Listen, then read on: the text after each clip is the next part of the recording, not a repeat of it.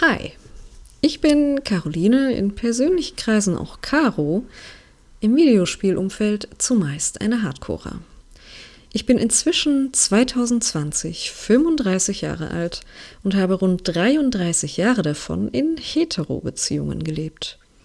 2019 sollte mein großes Coming-out-Jahr werden, wobei das kein klassisches Coming-out war, sondern eher ein finales. Davor dachte ich immer, dass ich bisexuell sei, doch ich traute mich nie, eine Beziehung mit einer Frau einzugehen. Ich wusste auch schlicht nicht, wo und wie man dieses Thema angeht. 2019 warf ich mich schließlich in den Datingpool, was denn auch sehr erfolgreich endete. Inzwischen habe ich eine wunderbare Freundin und posaune quasi täglich in die Welt hinaus, wie großartig es ist, wenn man sich nach Jahren des Versteckens endlich wohl in der eigenen Haut fühlt. Aufwachen. Im März 2020 meldete ich mich bei Matthias Kreienbrink, einem Autor, der für einen Artikel bei Bento auf der Suche nach queeren Ansprechpartnerinnen war und mit ihnen darüber sprechen wollte, wie es ist, queer aufzuwachsen. Nun das bin ich eigentlich nicht wirklich, aber ich konnte ihm davon erzählen, wie es ist, nicht queer aufzuwachsen, obwohl man queer ist. In unserem rund 30-minütigen Telefonat erzählte ich von meiner Jugend und meinen Erfahrungen.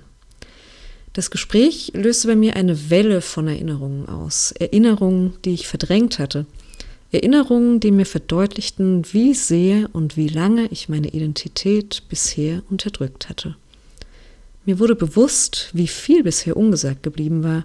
Mir wurde bewusst, dass mir selbst diese Lesequellen in meiner Jugend gefehlt hatten.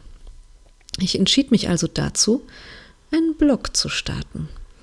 Entsprechend grübelte und grübelte ich, so viele Gesprächsthemen poppten auf, Ideen für Logos und auf einmal war Pandemie. Quarantäne. Pandemie kam und die Menschen begaben sich in Quarantäne. Ein mir sehr vertrautes Gefühl, schließlich kamen mir rückblickend meine ersten 33 Lebensjahre genau so vor. Mit dem Unterschied, dass ich mich freiwillig in eben jene begeben hatte, da ich mich nicht in die bunte Welt da draußen getraut hatte. Statt in Quarantäne war ich also in Queerantäne. Ich schützte die Außenwelt vor meiner Queerness oder mich vor der Welt. Vermutlich eher das. Das warum? Wer mich kennt, weiß, dass ich eigentlich kein Fan von Solo-Projekten bin. Ich arbeite wirklich gerne im Team, überlasse anderen gerne die Bühne und möchte selbst nicht im Mittelpunkt stehen.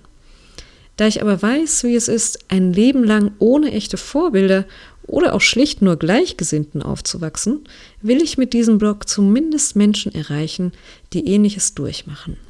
Ich möchte Menschen erreichen, die sich mit dem späten Coming Out, Late Bloomer Lesbians oder auch der Heteronormativität bisher nicht beschäftigt haben. Ich möchte Menschen erreichen, die gerne ihren Horizont erweitern wollen und ich hoffe, dass ich dem gerecht werden kann. Willkommen bei meiner Reise durch die bunte Welt.